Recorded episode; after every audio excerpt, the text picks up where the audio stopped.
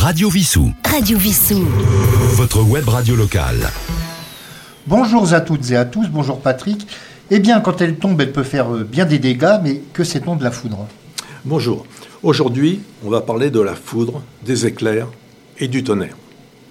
Avant un orage, on dit souvent qu'il y a de l'électricité dans l'air. Cette expression est-elle galvaudée? Pas si sûr. Tous les enfants ont frotté une règle en plastique sur leur manche pour attirer des petits bouts de papier. Il nous est tous arrivé par ton sac de prendre une décharge électrique en sortant de voiture. Dans ces deux exemples, montrent que l'électricité statique a été créée par simple frottement. Revenons à notre orage. L'humidité du sol et la chaleur vont créer de gros nuages chargés d'eau, les cumulonimbus. Les vents, par frottement, vont générer de l'électricité statique. Il y a bien de l'électricité dans l'air. L'ensemble de ces charges vont former un champ électrique. Le champ électrique est toute la zone sous influence des charges électriques. Le champ électrique s'exprime en volts par mètre. Quand le champ électrique devient important, de l'ordre de 10 à 20 kV par mètre, soit 20 000 volts par mètre, un arc précurseur descend du nuage vers le sol. À quelques dizaines de mètres du sol, un arc en retour monte du sol vers le nuage. Quand les deux arcs se rejoignent, c'est la décharge. Un courant énorme va s'écouler du nuage vers le sol. C'est la foudre. Au moment où les deux arcs se rejoignent, un courant énorme est créé. Le canal qui rejoint les deux arcs se dilate fortement. Une onde sonore en résulte, c'est le tonnerre. Les conséquences de la foudre sont liées à sa nature. Un courant énorme, quelques dizaines de kiloampères, pendant un temps très court, environ 20 microsecondes, c'est-à-dire 20 millionièmes de seconde, est engendré. Il y a en France environ 1,1 million de coups de foudre par an. Les effets directs de la foudre au point d'impact sont des électrocutions, des incendies et des destructions de matériel. Les électrocutions directes sont heureusement relativement rares compte tenu du nombre d'impacts.